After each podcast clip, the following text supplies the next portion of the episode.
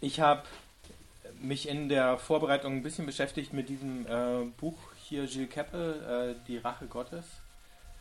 Der äh, Keppel wird immer noch den, äh, als eine der Autoritäten zum islamischen äh, Fundamentalismus äh, in allen großen Zeitungen zitiert und schreibt und ist dann ähm,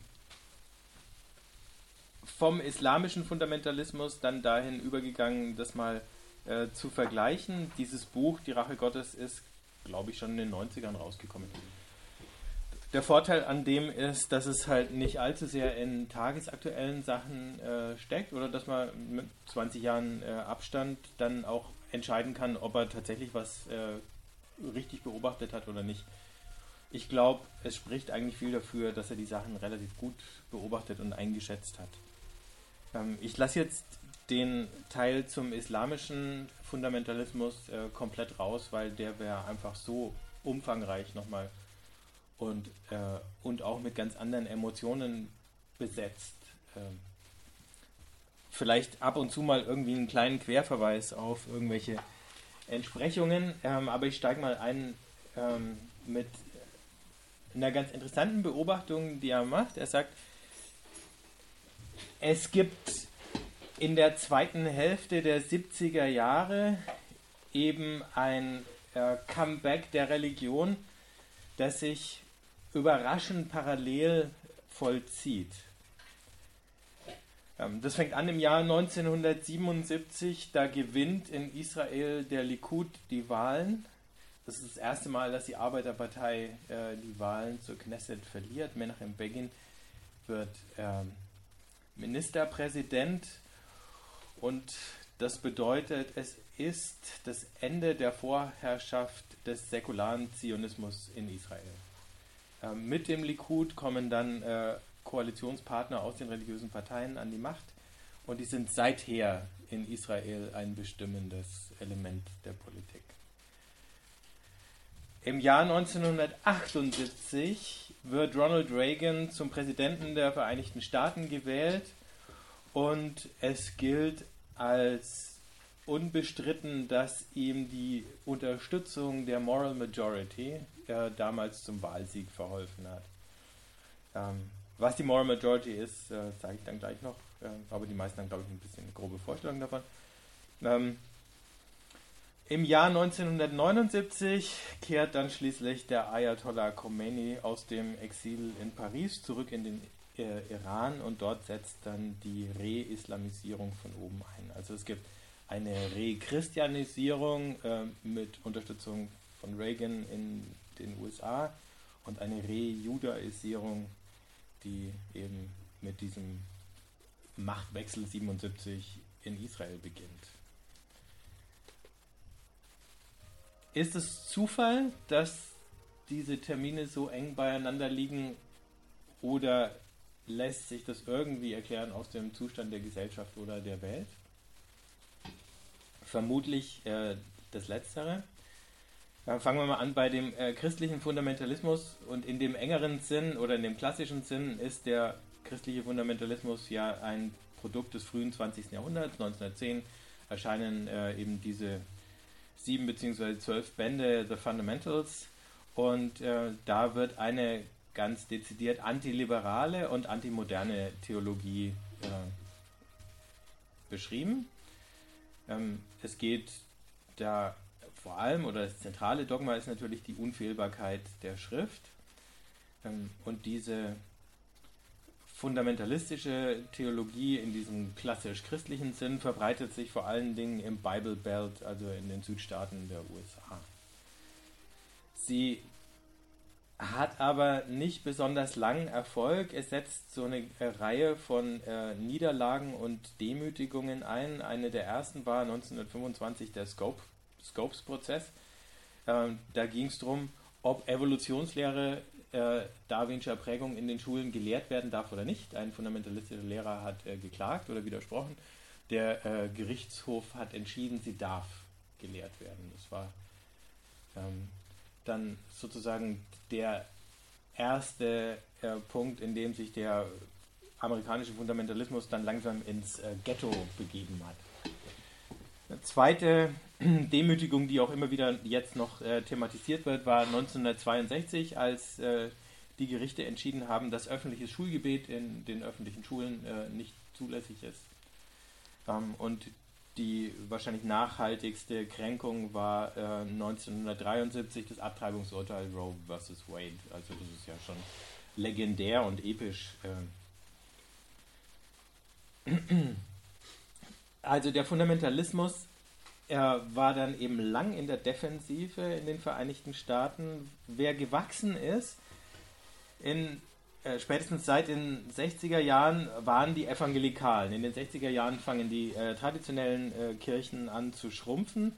Die liberalen Protestanten werden zeitgleich politisch, das heißt, sie entdecken äh, die Nöte und die Rechte der Minderheiten, der Schwarzen, äh, dann auch ähm, feministische Fragestellungen und so weiter. Ähm, auf der anderen Seite, bei den Evangelikalen, äh, gibt es erstmal eine relativ apolitische Bewegung. Äh, vielleicht die zwei prominentesten Vertreter, Billy Graham und Oral Roberts. Der Roberts Pfingstler, der Graham eben eher klassisch äh, Evangelikaler. Äh, diesen Evangelikalen geht es eigentlich um die Bekehrung und dann die Resozialisation der Einzelnen. Also der Evangelikalismus äh, betreibt eine Rechristianisierung, aber eine Rechristianisierung von unten. Also wenn du den Einzelnen, das ist ja praktisch klassisch, August Hermann Franke, Weltveränderung durch Menschenveränderung, ähm, wenn der Einzelne sich bekehrt und äh, dann ein neues Leben beginnt, dann beeinflusst das natürlich die Gesellschaft dann irgendwann mal, wenn es genügend Einzelne sind. Ähm, die Breitenwirkung, die der Evangelikalismus entfaltet, äh, äh entsteht durch den geschickten Einsatz von äh, Massenmedien, Radio und dann Fernsehprediger, äh, Großveranstaltungen, moderne Formen von Mitgliederwerbung, die man aus dem Marketing übernommen hat. Brauche ich nicht weiter zu erklären. Was schön ist, ist, dass äh, Keppel eben auch sagt, eigentlich hat dieser Evangelikalismus, äh, und da schließt er die Pfingstbewegung ein, auch eben eine, eine soziale Praxis, die einen sehr egalitären äh, Charakter hat. Also die Erwachsenentaufe zum Beispiel oder die Glaubenstaufe, die sorgt dafür, dass alle Getauften erstmal irgendwie prinzipiell gleich sind, egal welcher Herkunft, äh, welcher Schicht sie vorher angehört haben. Äh, Im Prinzip auch welche Hautfarbe äh, sie haben. Dann äh, das gleiche gilt für die Geisttaufe bei den Pfingstlern mit dem Zungenreden, das gilt für die Wunderheilungen. Ähm, diese ganzen evangelikalen äh, Starprediger sind eigentlich alle Kleinunternehmer und Self-Made Men. Ähm, soziale Aufsteiger, muss man sagen. Also das ist sozusagen der Evangelik Evangelikalismus, die Christ Verchristlichung der Gesellschaft von unten. Im Jahr 1976 schreibt Time und Newsweek, äh, es sei das Jahr der Evangelikalen. Jimmy Carter wird äh, oder ist Präsident, ein Baptist aus den Südstaaten. Was dann auch einsetzt im Laufe der 70er Jahre, ist der Aufstieg der Evangelikalen durch Bildung. Unter den Evangelikalen gibt es höhere Geburtenraten und äh, damit auch jüngere Gemeinden als im Durchschnitt äh, der kirchlichen Szene in den USA. Es werden massenweise Privat- und Bekenntnisschulen gegründet und Universitäten dann allmählich. Von 1971 bis 1978 nehmen die Schulen, die christlichen Schulen, also evangelikalen Schulen in den USA um 47 Prozent zu und die Schüler um 95 Prozent. Also da wird massiv investiert. Das ist der zweite Pfeiler neben dieser ähm, medialen Präsenz, die Bildung. Die Evangelikalen verbreiten sich und äh, die Schwerpunkte wandern weg vom ländlichen Süden des Bible Belt in die Suburbs der äh, Millionenstädte äh, Los Angeles, Chicago und so weiter. Ähm, die Leute in den evangelikalen Gemeinden sind fast alle soziale Aufsteiger. Sie steigen auf durch Bildung. Die Eltern hatten noch keine höhere Bildung. Die Kinder haben jetzt höhere Bildung. Das dann so in der Babyboomer-Generation. Ähm, und die ermöglicht ihnen eben den sozialen Aufstieg. In den 80er Jahren dann ähm, gibt es allmählich nee, in den 70er Jahren schon und dann übergehend in die 80er gibt es eben dann das Comeback des Fundamentalismus und der wichtigste Vertreter der Richtung war eben Jerry Falwell mit der Moral Majority. Falwell hat damals programmatisch gesagt, es gibt fünf Hauptprobleme, die politisches Eingreifen erfordern und jeden, die jeder sittenbewusste Amerikaner bekämpfen muss. Abtreibung, Homosexualität, Pornografie, Humanismus und Zerstörung der Familie. Damit hat er den Kodex äh, äh, formuliert.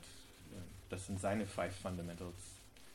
Und äh, diese Programmatik, die hat sich natürlich dann weit in das evangelikale Lager rein verbreitet und man hat dann eben versucht, das über Gesetzgebung und über Politik, sprich äh, von oben, ähm, zu installieren. Vorwärts hat auch gesagt, die Amerikaner haben dafür zu sorgen, dass solche Politiker an die Macht kommen, die Amerika gerecht und getreu den göttlichen Geboten regieren. Einer, der das dann eben in den Augen der Moral Majority eigentlich ganz gut verheißungsvoll gemacht hat, war Ronald Reagan mit seinen, für ihn war typisch eben der Patriotismus, dann der ähm, amerikanische Exzeptionalismus, sagt euch der Begriff was? Also, dass man Amerika als die, äh, die, die, berufene Nation ähm, ne, mit so einem messianischen äh, Touch One Nation under God. Ja, vor allen Dingen halt eben auch die Nation, die eben dann Gottes Auftrag in der Welt äh, durchführt und umsetzt. Reagan formuliert, äh, anders als seine Vorgänger, öffentlich Zweifel an der Evolutionstheorie und er beklagt den Sittenverfall äh, durch die liberalen Schulreformen. So.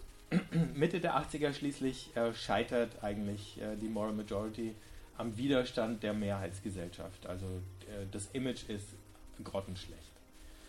Ähm, und äh, Forwell gibt aber nicht auf, sondern er gründet 1985 die Liberty University und dann sieht man schon äh, in dem ähm, in der Semantik, wenn er jetzt von Freiheit spricht, dass er eben weg will von diesem, wir werden hier äh, durch Gesetze und so weiter gegängelt.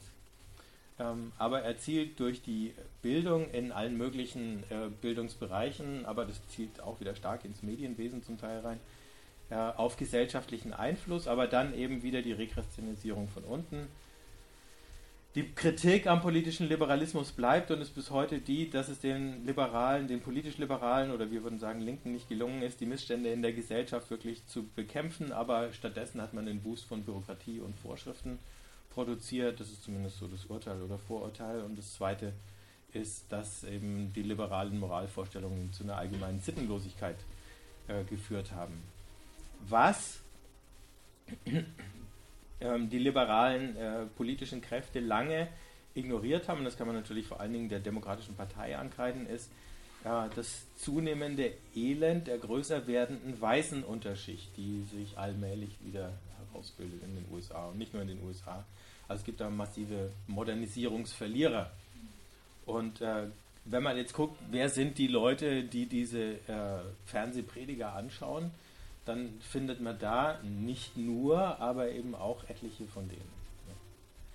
Gleichzeitig sind die modernen Fundamentalisten jetzt eben nicht mehr die Ungebildeten und auch nicht die, die äh, jede Form von Modernisierung ablehnen, ähm, aber die eben den, den politischen und theologischen Liberalismus ablehnen. Oft aber eben wieder mit äh, Argumenten, die sie aus ihrer höheren Bildung beziehen. Die höhere Bildung ist aber in der Regel eben äh, eine wissenschaftlich, also naturwissenschaftlich-technische Bildung ähm, und nur in den selteneren Fällen eine geisteswissenschaftliche Bildung gewesen. Das ist ja auch das, was bei den Bildungsaufsteigern sozusagen die, äh, die äh, größeren Präferenzen sind. Ne? So wie hier. Ja, genau, aber wenn, wenn du hier jetzt sozusagen äh, einen, Hauptschulabschluss oder so hast, dann schickst du dein Kind gar nicht auf ein Gymnasium, wo es Latein lernt und dann irgendwie für Geisteswissenschaften infiziert wird, sondern schickst es auf ein naturwissenschaftliches Gymnasium, wo es Mathe und Physik lernt und vielleicht noch Englisch oder Französisch. Und trotzdem ist es ja interessant, dass in den USA Philosophie zum Beispiel oft auch noch mit so Leuten besetzt ist. So, also, ne?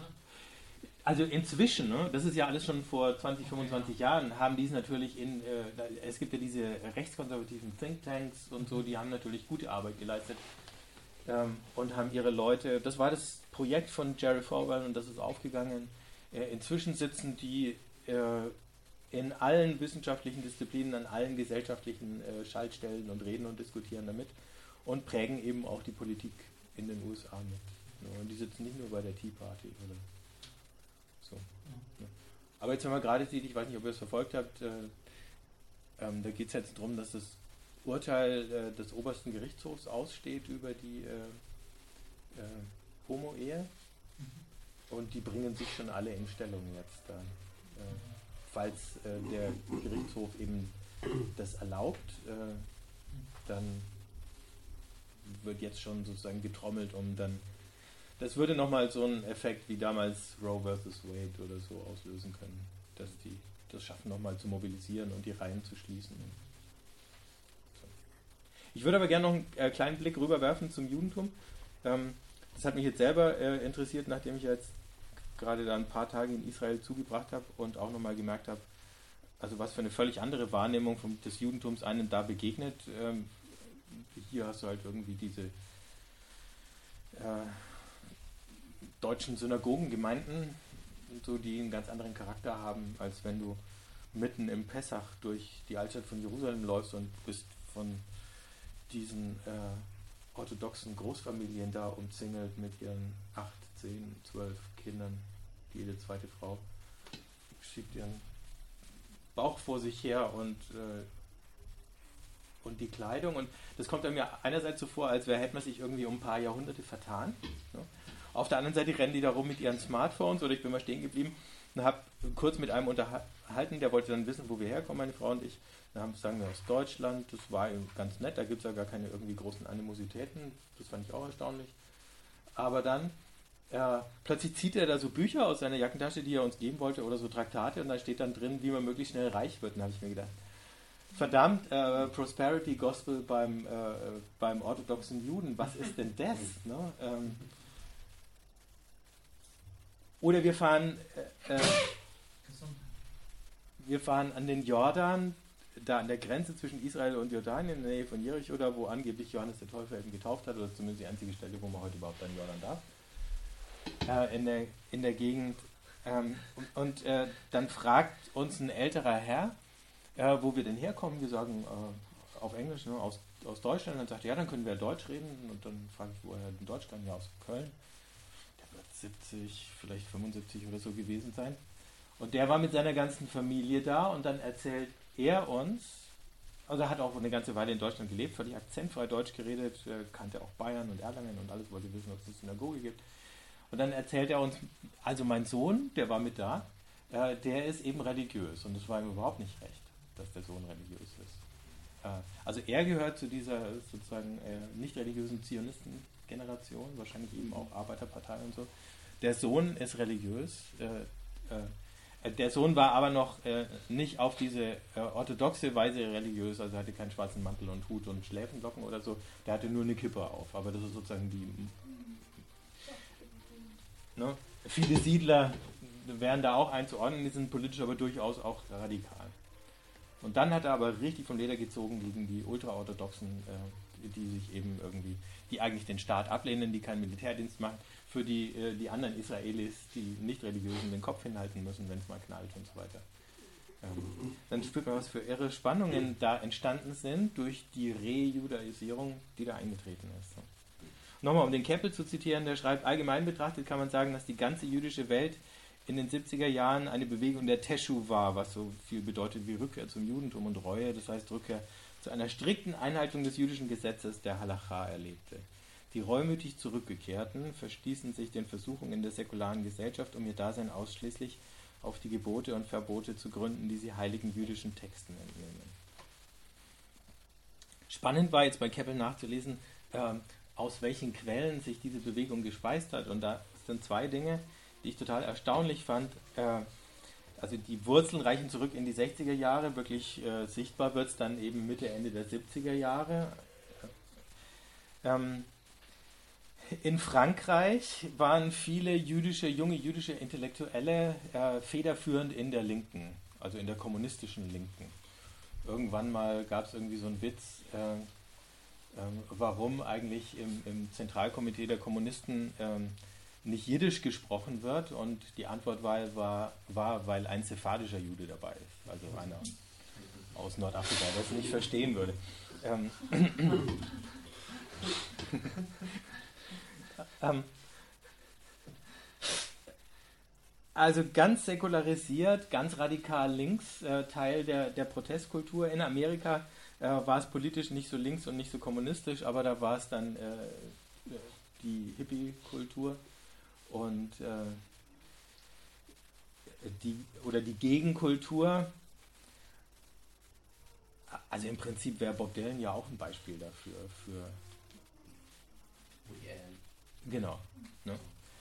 Ähm, in Frankreich äh, ähm, gab es dann Spannungen und Auseinandersetzungen, ähm, die, die wieder an ihre jüdische Kultur erinnert haben und äh, was offensichtlich massive Auswirkungen hatte, war das Olympia-Attentat 1972. Also diese linken jüdischen Intellektuellen waren alle gegen den Staat Israel, fanden ihn alle imperialistisch und waren eigentlich auf Seite der Palästinenser. Und jetzt bringen die Palästinenser plötzlich diese jüdische Olympiamannschaft um. Jetzt müssen die sich damit beschäftigen, dass sie als Juden sozusagen Ziel von äh, Aggression und Hass wieder geworden sind äh, und dass viele der Linken das mit unterstützt haben und äh, entdecken ihre jüdische Identität wieder und plötzlich ähm, äh, äh, bekommen die Yeshivot, also die, die orthodoxen Talmudschulen, einen neuen Zulauf. Der wird noch weiter forciert dadurch, dass Juden aus dem Maghreb äh, also sephardische Juden nach Frankreich einwandern, die haben völlig anderen Bildungsstand und so, die leben in den äh, Ghettos der Vorstädte und kommen auch noch auf diese äh, Talmudschulen.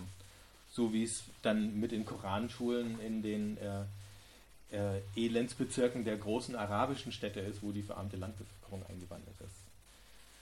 Ähm, und in den USA äh, ähm, zerbricht die Solidarität zwischen den Juden und den Schwarzen, weil die Black Power Bewegung äh, so viel Selbstbewusstsein äh, entwickelt hat und dann äh, ähm, sich zum Teil islamisiert und dann ähm, eine antijüdische oder antisemitische Spitze bekommt und da steigen dann auch viele aus. Aber sie, dann gibt es so in den 70er Jahren diese, äh, diese Hippies, die plötzlich auf irgendwelche orthodoxen Talmudschulen gehen. Und das orthodoxe Judentum war eigentlich total am absteigenden Ast. Die Kinder sind den Orthodoxen davongelaufen. 80 äh, Prozent der, äh, der jüngeren Generation wollte nichts mehr mit dem Glauben der Eltern so richtig zu tun haben. Und dann gibt es diesen irren Rebound. Ähm, und in Israel wird es noch verstärkt durch äh, den militärischen Erfolg im Jahr 1967.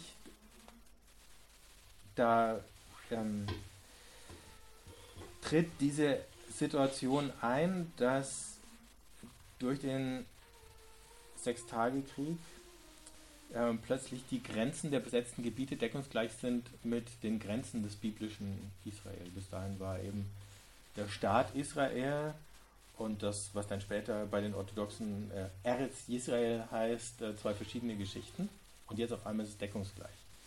Und da wirken sich dann plötzlich ähm, ähm, Gedanken aus, ähm, die schon in den 30er Jahren von dem Rabbi Cook entwickelt worden sind. Übrigens zeitgleich, ziemlich zeitgleich mit äh, Sayyid Qut, äh, der geistige Vater der Muslimbrüderschaft. Ähm, auch das ist eben interessant, wie unabhängig voneinander zu ähnlichen Zeitpunkten ähnliche Entscheidungen getroffen werden. Und der Sohn von dem Rav Cook ähm, ist dann in der Lage, diesen Sieg so zu interpretieren, dass der zionistische Staat ungewollt und unbewusst den Plan Gottes ausführt. Also sie lehnen ihn weiterhin ab oder sind auf Distanz, aber sagen dann gleichzeitig, Gott benutzt ihn aber gegen die eigene Intention, um Gottes Willen zu ähm, erfüllen. Und daraus entsteht dann, entstehen dann verschiedene Bewegungen. Die wichtigste heißt Gush Emonim. Ähm, die investieren mächtig in den Siedlungsbau in den besetzten Gebieten und dann, und das verbindet sie jetzt wieder mit den äh, Evangelikalen und Fundamentalisten in Nordamerika, in religiöse Schulen. Und diese religiösen Parteien, die dann an den Regierungskoalitionen teilnehmen, die sichern immer wieder die Finanzen, die staatliche Unterstützung für die Siedler und für den äh, Betrieb dieser religiösen Schulen. Ähm, lange ziehen die sich zurück in, in quasi nochmal mitten in Israel oder in Jerusalem in abgeriegelte Ghettos und äh, aber innerhalb dieser Ghettos können sie ihre Subkultur äh, pflegen und hegen und sie werden immer mehr, bis sie jetzt eben zu einem ähm, ganz äh, entscheidenden Faktor geworden sind. Aus diesem Umfeld der Gush Emonim äh, entsteht dann im Laufe der 80er Jahre auch eben äh, eine ganz militante äh, Variante. Ähm, Also ein sehr aggressiver, religiöser Zionismus. Und dann gibt es etliche Terroranschläge auf äh, äh, den Bürgermeister von Nablus. Und das, ich weiß nicht, ob ihr es mitbekommen habt, es gab ja mal so ein Terrorkommando, das wollte den Felsendom in die Luft jagen. In den 80er Jahren, ich glaube 83 war das. Das hat der israelische Geheimdienst aufgedeckt. Das war, ein, das war, ein, war ein christliches, ne? Nee. Nee? Nee, das waren Juden. Das war ein jüdisches. Das war ein jüdisches. Ah, Und, okay. und, und äh, die Logik der Leute, und da, da sieht man jetzt eben irgendwie, Aber es, aber es wurde von Christen mit unterstützt. Irgendwie habe ich sowas im, im Kopf. Also, also von, von amerikanischen Fundamentalisten mit unterstützt. Irgendwie, irgendwie sowas habe ich im Kopf. Aber egal. ja, ja, also die, die, sagen wir mal so, eine gewisse gedankliche Verwandtschaft in der Eschatologie äh, war nicht ausgeschlossen. Und zwar ist der christliche, der christlich-religiöse Zionismus ist älter als der jüdisch-religiöse Zionismus. Ähm, und die haben die natürlich massiv unterstützt. Ne? Und dann gibt es natürlich, ähm, die Logik war die, die wussten sehr wohl, dass äh, so ein äh, Terrorakt äh, das Potenzial hat, einen dritten Weltkrieg auszulösen. Ne? Dass wirklich dann die ganzen islamischen Völker äh, zum Krieg blasen, Israel angreifen und dann gibt sozusagen Armageddon und dann kommt der Messias und dann ist äh, sowieso alles gewonnen. Ne? Also das war die verrückte Logik. Also man kann jetzt nicht sagen, dass die ganzen Gush Emonim so gedacht haben oder so. Ne? Und heute hat sich äh, ausdifferenziert. Da gibt es jetzt, sagen wir mal, äh, mehrere äh, religiöse Splitterparteien. Ähm, aber im Prinzip äh, hat sich diese Bewegung äh, festgesetzt und äh, ist jetzt eben ein Faktor im öffentlichen Leben, was man jetzt gerade wieder bei den Wahlen gesehen hat, wo du nicht dran vorbeikommst. Jetzt ist ja der, ich glaube von der Schass-Partei äh, oder nee, von der Siedler-Partei, die re recht äh, radikal ist, äh, die stellen jetzt den Justizminister. Ähm, weil ihnen die Gerichte in Israel äh, viel zu liberal äh, sind. Ne? Jetzt musste gerade in Hebron eine illegale Synagoge abgerissen werden. Die sind schon längst wieder dabei, die wieder aufzubauen, nachdem sie abgerissen wurde. Aber der Gerichtshof hat eben ein paar Siedlungen tatsächlich für illegal erklärt, die mussten geräumt werden oder eben so ein Ding. Und ich nehme mal an, das wird das nächste Projekt, dass sie daran arbeiten. Ja, das vielleicht so ein bisschen als, ähm, als so ein Überblick. Also für mich war es jetzt ganz hilfreich, das mal jetzt nicht nur im Christlichen zu sehen. Ich wollte äh, zum Schluss euch noch irgendwie ganz kurz ein, ein Zitat aus ähm, einem Essay Postmoderne Religion von äh, Sigmund Baumann, auch jüdischer Herkunft, ähm, aber eben alles andere als orthodox. Äh, äh, vorlesen. Der Fundamentalismus, schreibt Baumann, ist ein durch und durch zeitgenössisches, postmodernes Phänomen, das sich die rationalisierenden Reformen und technischen Entwicklungen der Moderne voll und ganz zu eigen macht und weniger ein Rollback moderner Ansätze erreichen, als vielmehr den Kuchen essen und ihn behalten will. Einen vollen Genuss moderner Attraktionen, ohne den Preis zu zahlen, den sie fordern.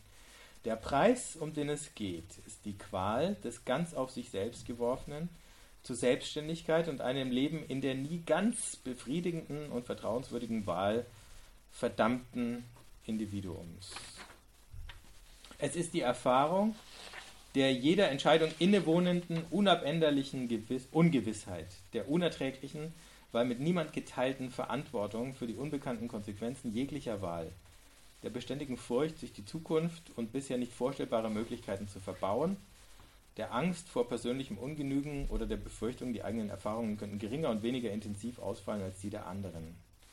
Summa summarum lautet die Botschaft solcher Erfahrungen, nein, das menschliche Individuum ist nicht eigenständig, es kann sich nicht auf sich selbst verlassen. Man kann sich nicht am eigenen Urteil orientieren, man braucht Führung und Lenkung, jemand muss einem sagen, was man tun soll. Dies ist die Botschaft der Unzulänglichkeit. Doch anders als zu Zeiten der vormodernen Religion handelt sie nicht von der Schwäche der menschlichen Gattung, sondern von dem irreparablen Manko des menschlichen Individuums im Vergleich zur Omnipotenz der menschlichen Spezies. Klar, was er meint? Ja, schon. Die Frage ist nur, ob ein Fundamentalismus nicht äh, an die Stelle der Omnipotenz der Gattung Mensch eigentlich schon ideologisch die Omnipotenz Gottes tritt, der dann leitet durch weiter. Ja, ja, also bis jetzt, bis da hat er nur das äh, Problem beschrieben. Ne? Ähm, also in, in, der, in der Postmoderne, äh, Ich glaube, ich könnte es nochmal hören. okay, Mhm.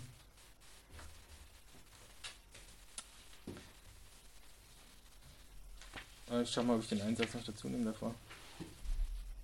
Die besagte bittere Erfahrung, also gegen die der Fundamentalismus reagiert, ne, ist die Erfahrung der Freiheit, das Leid eines aus riskanten Entscheidungen bestehenden Lebens, stets unter dem Zwang, auf bestimmte Chancen zu setzen und zugleich andere zu vergeben. Es ist die Erfahrung der jeder Entscheidung innewohnenden unabänderlichen Ungewissheit, der unerträglichen, und das ist keine epistemologische Ungewissheit, sondern eine existenzielle Ungewissheit, ne? ähm, der unerträglichen, weil mit niemand geteilten Verantwortung für die unbekannten Konsequenzen jeglicher Wahl, der beständigen Furcht, sich die Zukunft und bisher nicht vorstellbare Möglichkeiten zu verbauen, der Angst vor persönlichem Ungenügen oder der Befürchtung, die eigenen Erfahrungen könnten geringer und weniger intensiv ausfallen als die der anderen. Also sozusagen den, den Glücksimperativ äh, nicht erfüllt. Und in dem Albtraum einer neuen und noch besseren Lebensform, wie sie die notorisch unberechenbare Zukunft bringen könnte, nicht gewachsen zu sein. Summa summarum lautet die Botschaft solcher Erfahrungen, nein, das menschliche Individuum ist nicht eigenständig, es kann sich nicht auf sich selbst verlassen. Man kann sich nicht am eigenen Urteil orientieren und braucht Führung und Lenkung. Jemand muss einem sagen, was man tun soll. Deswegen hast du lauter Coaches und Berater oder so. Ja, oder das Konzept des Plans Gottes. Genau. Das wäre dann sozusagen die alternative Lösung. Ne? Und das Spannende ist ja, dass das auf Gesellschaftsebene dann umgesetzt wird. Es wird dann die Gesellschaft umgesetzt, in der klar ist, was man machen muss. Ja. Und insofern ist es selbstregulierend, weil wenn es die Gesellschaft gibt, verschwindet das Bedürfnis des Fundamentalisten eventuell. Wieso? Das verstehe ich jetzt nicht. Weil alles klar ist, weil diese Unsicherheit nicht mehr empfunden wird. Dann wird es das, also es wird langweilig damit, wenn es sich umsetzt oder schwierig. Dann wären wir wieder im Mittelalter. Ja, ich, ich lese euch das noch. Ich lese euch das noch schnell weiter, ich wollte es eigentlich nicht so weit lesen, aber in dieser Hinsicht schreibt er, bringt der Fundamentalismus die unter den Bedingungen der Postmoderne normalen und praktisch universellen unterschwelligen Ängste und dunklen Vorahnungen ans Licht. Er verleiht dem öffentlich Ausdruck, was viele Menschen schon lange argwöhnen, auch wenn man ihnen gebieterisch erklärt, sie sollen daran nicht glauben, beziehungsweise sie dazu bringt, nicht darüber nachzudenken. Andererseits führen die Rahmenbedingungen eines Lebens, wie der Fundamentalismus sie bietet, den Kult der Expertenberatung und Anleitung und den besessenen Selbstdrill unter Spezialistenaufsicht, wie die moderne, äh, postmoderne Konsumkultur sie alltäglich propagiert, lediglich zu ihrem radikalen Schluss. In dieser Hinsicht bildet der Fundamentalismus die äußerste, wenn auch extrem vereinfachte Verkörperung einer Tendenz, die die Stoßrichtung postmoderner Kultur insgesamt ähm, Vorschub leistet. Man kann schlussfolgern, dass der religiöse Fundamentalismus ein legitimes Kind der Postmoderne ist, geboren aus ihren Freuden und Qualen und Erbe ihrer Errungenschaften wie ihrer Sorgen gleichermaßen. Ja, das